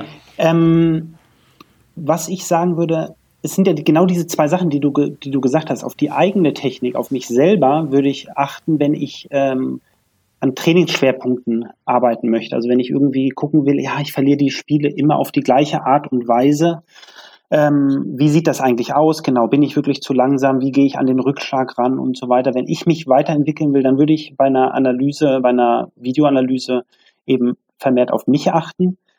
Äh, wenn es aber eben eine Wettkampfvorbereitung ist, also ich spiele äh, gegen denselben Gegner wie in der Hinrunde und habe das Spiel vielleicht aufgenommen, mh, dann ja, es ist natürlich wichtig als Spielvorbereitung äh, das zu machen. Ich glaube, dass das im Amateurbereich auch von vielen unterschätzt wird. Also wer, es sind ja viele, die da sehr, sehr ehrgeizig sind, wer die Zeit hat, zu Hause das zu machen. Also ich weiß, dass früher, als eben noch nicht so diese Internetzeit, YouTube-Zeit war, ähm, Richie hat ja gesagt, dass ich sehr akribisch war. Ich habe mich, äh, ich weiß noch, dass ich immer zu anderen Spielern hingegangen bin, ich muss gegen den und den spielen, wie schlägt der auf? Das haben alle gemacht, aber ich habe immer noch mal einmal mehr, mehr nachgefragt, weil habe ich zum Beispiel eine Antwort bekommen, ähm, ja, Aufschläge macht er ganz normal und dann äh, nichts Besonderes, ja. Aber ich wollte natürlich wissen, ich, natürlich ha, habe ich keine Angst davor, dass er jetzt super Aufschläge hat, wenn ich gegen einen schwächeren Gegner zum Beispiel gespielt habe. Aber trotzdem wollte ich natürlich wissen, ja, wirft er den Ball höher? Welch, welche Schnittvariation macht er?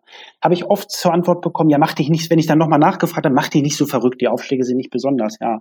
Ich wollte aber wissen, was, was, wie schlägt er wirklich aus? Vielleicht ist es ja sogar ein Vorteil für mich, vielleicht schlägt er viel halblange auf und ich kann direkt attackieren. Das heißt, ähm, ja, selbst ich wurde da manchmal als ein bisschen verrückt dargestellt oder oder ein bisschen übertrieben. Äh, aber ich glaube, dass da sehr viel Potenzial eben drin steckt für Amateurspieler, wenn sie die Zeit haben und, und, und sich die nehmen. Es bringt vielleicht dann sogar fast mehr als nochmal äh, einmal laufen zu gehen oder so, sich dann wirklich diese Zeit nehmen vor einem Punktspiel. Ähm, ich gucke mir äh, den Gegner, wenn, wenn das vielleicht auch auf YouTube ist, oder ich muss halt mir die Arbeit machen und die Spiele aufnehmen. Aber ich glaube, dass da sehr, sehr viel Potenzial ist. Wie gehe ich in ein Match rein?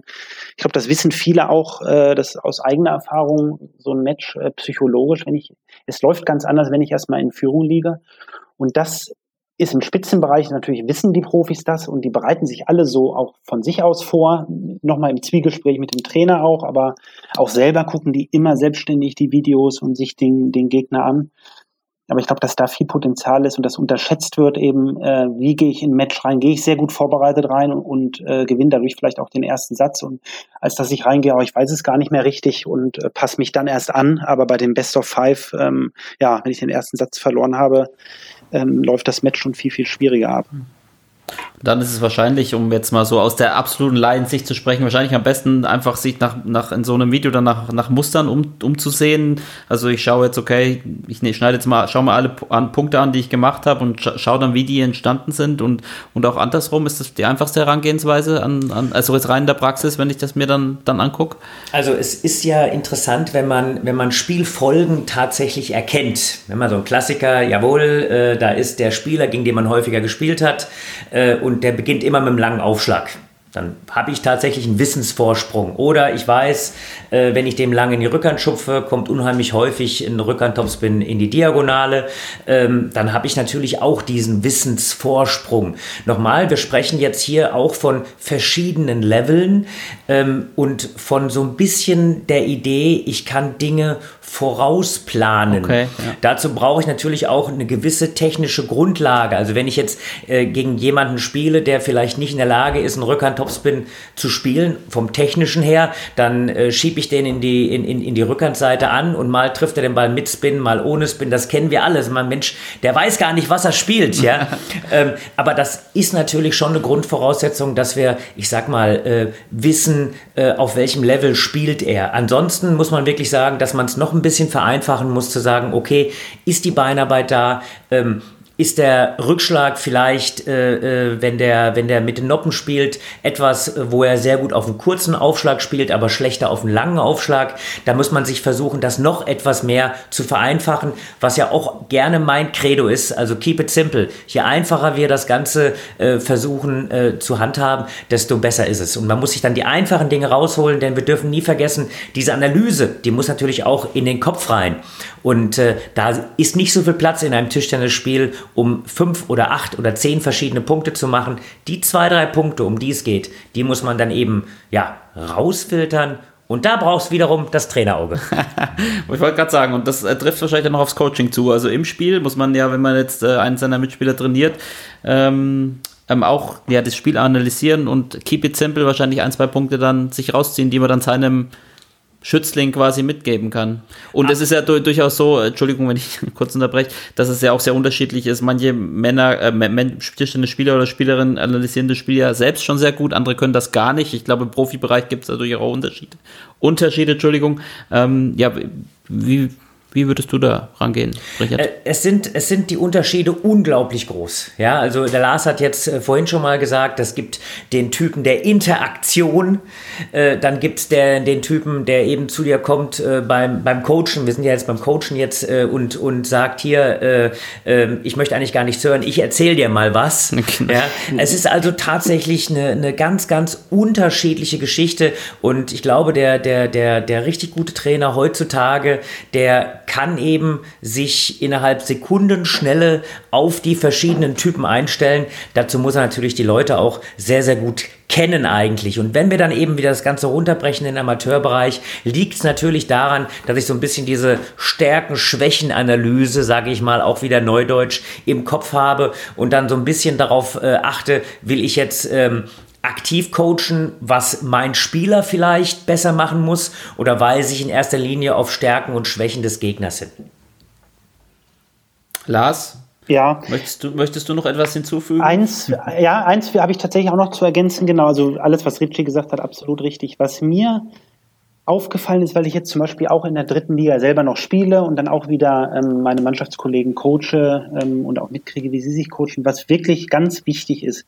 Ich habe das in der, ich war auch in der A-Lizenz-Ausbildung in den letzten zwei Ausbildungsabschnitten ähm, für Aufschlag-Rückschlag tätig eben ähm, und ja, dieses Keep it simple. Also beim Coachen, mir ist teilweise aufgefallen, dass die unheimlich viel teilweise drüber reden, eben die Platzierung vom vierten Ball, fünften Ball und so weiter. Aber wie viel lange Ballwechsel gibt's überhaupt, dass dann Tipps gegeben werden, ah, der eine Ballwechsel war, sondern es wirklich beim Coaching sehr, sehr wichtig, die ersten drei Kontakte. Was kann der Spieler überhaupt aufnehmen? Und vor allem, weil diese Situation aber auch immer und immer wieder äh, vorkommt. Das heißt, wo platziere ich meinen Aufschlag hin? Welche Aufschläge mache ich bevorzugt? Das ist halt ein viel, viel wichtigerer Tipp als, ja, wenn das Rückhand-Rückhand-Duell läuft, dann wechsel auch nochmal parallel und so weiter. Man muss immer im Auge haben, ähm, kann der Spieler äh, das leisten, gerade in welchem mentalen Zustand ist, da hat er das Selbstvertrauen und überhaupt die spielerischen Mittel dazu. Da wird unheimlich oft über den, den Gegner gesprochen, was, was kann man machen, aber da muss ich eben bewusst machen, kann mein Spieler das überhaupt spielen? Und es hilft halt viel, viel mehr, sich auf diese ersten zwei, drei Kontakte zu konzentrieren, die immer wieder vorkommen und um den Spieler eben auch nicht zu überfordern. Das heißt, ja, ich spreche viel beim Coaching, ähm, auch auf dem höchsten Niveau. Es ist sehr oft, Richie wird das selber, wird das bestätigen können. Spiele gehen sehr oft verloren. Ah, ich habe keinen richtigen Touch gehabt für den Rückschlag. Ich konnte den Aufschlag nicht annehmen und, äh, und darüber habe ich das Spiel verloren und nicht, weil ich äh, beim Topspin Topspin den, siebten Ball nicht parallel gespielt habe oder so. Und das ist manchmal, glaube ich, ähm, ja, wenn ich das Coaching auch zugehört habe, habe ich dann auch den Mannschaftskollegen oder so gesagt, haltet das einfacher und konzentriert euch beim Coaching auf diese ersten Kontakte ähm, in der einen Minute. Das ist viel wichtiger, das vielleicht nochmal zu wiederholen und dass der Spieler das wirklich mitnimmt und sich darauf konzentriert, als zu viel Input um, zu bekommen. Und das ist tatsächlich übergreifend über alle Klassen so. Ob das jetzt in den absoluten Top 10 der Welt ist, ob es in den Top 50 ist, ob es in der ersten, in der dritten oder noch etwas niedriger oder in den, in den Kreisligen ist. Äh, mit dem ersten Ball beginnt das Spiel immer. Dann fliegen die zwei Euro drei, wieder ins Phrasenschwein. Wollte ich gerade sagen, drei, drei sind es doch mittlerweile. Ja, aber es ist ein, ein, schön, ein schönes Schlusswort für dieses Thema, ähm, das, ja, das auch sehr spannend ist und wo, wo sicher auch noch viel passieren wird in den nächsten Jahren, denke ich mal. Ähm, äh, Stichwort Digitalisierung und neue Möglichkeiten, die man, die man da hat. Aber Richard, wir sind schon wieder weit über die Zeit rausgeschossen und wir haben heute noch gar nicht weiter über, nur ganz kurz über Corona geredet. Gib uns doch mal, es gab jetzt ein äh, überarbeitetes Konzept und äh, teilweise sind die Hallen wieder geöffnet. Gib uns doch mal zwei bis fünf Sätzen den aktuellen Stand. In zwei bis fünf Sätzen. Also von den Profis immer, haben wir ja vorhin schon. Nach, ja, nach, genau, zwei, nach, zwei, Sätzen schneidest du ihn dann ab, ne? Nein, nach, nach, im zweiten Satz gibt es viele Kommas wahrscheinlich. Ja. Also versuchen wir, versuchen wir das zusammenzufassen. Erstens äh, ist es tatsächlich so, dass das vom Bundesland zu Bundesland sehr, sehr unterschiedlich gehandhabt wird. Äh, wir sind in vielen Bundesländern so weit, dass äh, die, ich sag mal, die Kaderspieler, ähm, die Nationalkaderspieler und zum großen Teil auch die Landeskaderspieler Spieler wieder in einer ähm, ja, äh, an den Hygienebestimmungen sich orientierenden Art und Weise trainieren dürfen. Es gibt die ersten ähm, äh, ähm, Bundesländer, die auch eben für normale Vereine eben aufmachen. Ähm, dazu gibt es ein, ein, ein, Konzept, an das man sich äh, eben an dem man sich orientieren kann. Der DTDB hat das Konzept äh, mit einem Update nochmal versehen, sei es auf tischtennis.de oder auch über den DOSB ist das zu erhalten. Und äh, ja, und da ist halt für mich meine Erfahrung, ähm, es ist halt äh, immer noch nur eine Orientierung. Am Ende ganz entscheidend nicht, was empfiehlt der Bund, was empfiehlt das Land, sondern mit dem Konzept, was wir mit dem DDDB gemeinsam eben erarbeitet haben, muss man natürlich zum Kreis gehen, muss man zu den Gesundheitsämtern gehen und ähm, es ist, ein, denke ich, ein sehr gut durchdachtes äh, Konzept. Ähm, wenn dann jetzt im Einzelfall auch das ein oder andere Gesundheitsamt noch modifizieren möchte, muss man das natürlich auch akzeptieren. Alles immer unter der Prämisse, dass die Gesundheit im Vordergrund steht. Aber äh, wir sind eigentlich guten Mutes, dass wir so weitere kleine Schritte zur Öffnung hinbekommen können. Richtig, genau. Ja, Lars. Der, der Richard, äh, du als Filmfan ja wahrscheinlich auch, ihr steht ja immer so, also der Richard hat zu mir gesagt, er steht so auf Cliffhanger, ja, für die nächste Folge. Jetzt habe ich überlegt, was könnten wir für einen Cliffhanger machen für die nächste Folge? Richard, Lars, hast du vielleicht irgendwas, ein, Stich, ein Stichwort, äh, das, das der Richard wieder aufnehmen kann? Wir hatten äh, das letzte Mal seinen Lieblingsdoppelpartner aus Österreich. Den Dingi. Ja, die Story kenne ich, ja, ja. Als er, nicht, als er nicht gekommen ist, ne? Ja, genau, den hatten wir. Hast du, hast du noch was, wo. Ja. Ähm, ich weiß nicht, ob. Re nee, Ah, ein Cliffhanger für die nächste Folge weiß ich gar nicht. Was ich noch ähm, als kleine Anekdote vielleicht einfügen kann, ob Richie überhaupt weiß, wann wir uns das erste Mal ähm, getroffen haben. Richie und ähm. ich. Ich musste nämlich gerade vor, vor ein paar Wochen äh, wurde bei einer Heimatzeitung äh, von meinem Heimatort ähm, ja so ein Dingsmann, ich habe gesagt, da merkt man, wie alt man geworden ist. Äh, was macht eigentlich? Äh, und da hat die Journalistin tatsächlich mich und meinen Bruder angerufen. Und ja, ich kenne das nur aus dem Stern, diese letzte Seite. Was macht eigentlich? Ich habe gesagt, oh, da merkt man, wie alt man geworden ist. Und dann äh, hatte und wie legendär mich, man geworden ist. Oder wie legendär man geworden ist. Danke, danke, Benedikt. Und äh, tatsächlich ist mir da nochmal eine Anekdote mit Ritchie eingefallen. Und ich bin gespannt, ob Richie sich daran noch erinnern kann. Also unser erstes Spiel vielleicht, das habe ich irgendwie so mal gespeichert, auf irgendeiner deutschen Vorrangliste oder so. Damals nee, wurde es noch so gespielt. Viel, viel früher nee, natürlich. viel, da, viel früher. Ja. Dann kann ich mich nicht erinnern, Lars. Ja, ich durfte Gib das, mir einen Hinweis. Ja, der European und, Masters Cup damals, das war ja äh, so nach dem Europe Top 12 und den Europameisterschaften ähm, ein sehr großes Turnier, den gibt es leider mittlerweile nicht mehr. Ein sehr großes, das drittgrößte Turnier in Europa, wirklich mit äh, viel Preisgeld für die damaligen Verhältnisse und äh, sehr viel Prestige auf jeden Fall, Weltranglistenpunkte, alles war dabei. Und damals gab es immer eine, ähm, eine Wildcard für einen jungen deutschen Spieler, weil der in Deutschland äh, damals ein paar Jahre in Folge stattgefunden hat. Und er war in Hameln. Ich habe in für den VfL Hameln gespielt und der wurde von Hameln ausgerichtet und, und ich bin damals deutscher Jugendmeister mit 16 geworden.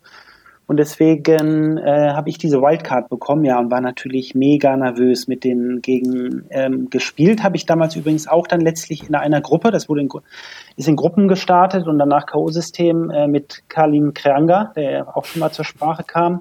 Mit dem war ich damals in der Gruppe mit Yang Min, dem alten Chinesen, der für Italien gespielt hat. Auf jeden Fall, worauf ich hinaus will, das war unser erstes Kennenlernen, Richie. Ich habe mir schon gedacht, dass du dich wahrscheinlich gar nicht mehr erinnern kannst. Ich habe am Freitagabend, bevor das Turnier losging, haben wir beiden uns eingespielt. Ich war mega nervös mit dem Nationalspieler Richard Brause und irgendwer hat mir vorher noch gesteckt. Da Richie ist sehr, sehr angespannt vom Spiel, ähm, vor so einem Wettkampf und ihm ist das Training ganz, ganz wichtig vorher und er muss unbedingt seine Beinarbeitsübungen spielen und er hasst es, wenn einer, er hasst es, wenn einer zu viel Blockfehler macht. Ja. Und das hat mir vorher noch irgendjemand gesagt. Und dann ist es natürlich genau dazu gekommen. Ritchie, wer seine Spins auch kennt, der hatte mit tierisch vier Rotationen äh, gespielt oder spielt immer noch in seiner Liga jetzt, in der er tätig ist. Und mir ist natürlich genau das passiert. Ich habe jeden Ball drüber geblockt, jeden zweiten, dritten Ball und habe schon gemerkt, drüben wird die Stirn gerunzelt und dann denke, was ist denn das jetzt da für ein Nachwuchsspieler, der kann ja keinen Ball blocken, ja und immer mehr Frust, glaube ich, drüben kam und ich bin immer nervöser geworden. Ja. Aber, aber Richie, aber, du weißt es auch noch, es war dein bestes ja. Turnier. Ja, das erzählst ein, du selber jetzt weiter. Ein, ein, eindeutig, aber ich will es gar nicht zu lange machen. Also das Einspielen hat augenscheinlich genau das Richtige ausgelöst und ich würde sagen, das, äh, das ist besser als jeder Cliffhanger und ich werde wahrscheinlich die ganze nächste Podcast-Folge brauchen, mich wieder in etwas besseres Licht zu rückeln. Also ich habe jetzt von meinem inneren Auge Richard Brause mit einem hochroten Kopf und geschrunzelter Stirn. Ja, mit ja, diesem auch, Bild gebe ich jetzt an den Benedikt wieder. Genau, wir, wir machen an dieser Stelle mal Schluss, würde ich sagen. Bevor, ich muss bald ins Training wieder, ja. Genau, genau, muss auch bald wieder ins Training. Danke, dass du dir die Zeit genommen hast, lieber Lars, äh, zwischen deiner Vormittags- und deiner Nachmittagstrainingseinheit in Düsseldorf. Ähm, hat viel Spaß gemacht, ich hoffe dir auch. Auf jeden und Fall. Ähm, ansonsten an euch alle da draußen vielen Dank fürs Zuhören Fragen, Anregungen, Kritik äh, gerne an podcast.tischtennis.de. Ähm, egal wie, wo ihr uns hört. Ich habe gehört, wir werden das sogar in Singapur im Lockdown gehört. Also schöne Grüße auch dahin und immer schön die Ohren steif halten. Ansonsten danke Lars, äh, danke Richard, bleibt gesund und bis zum nächsten Mal. Genau, immer gerne. Bis zum nächsten Mal.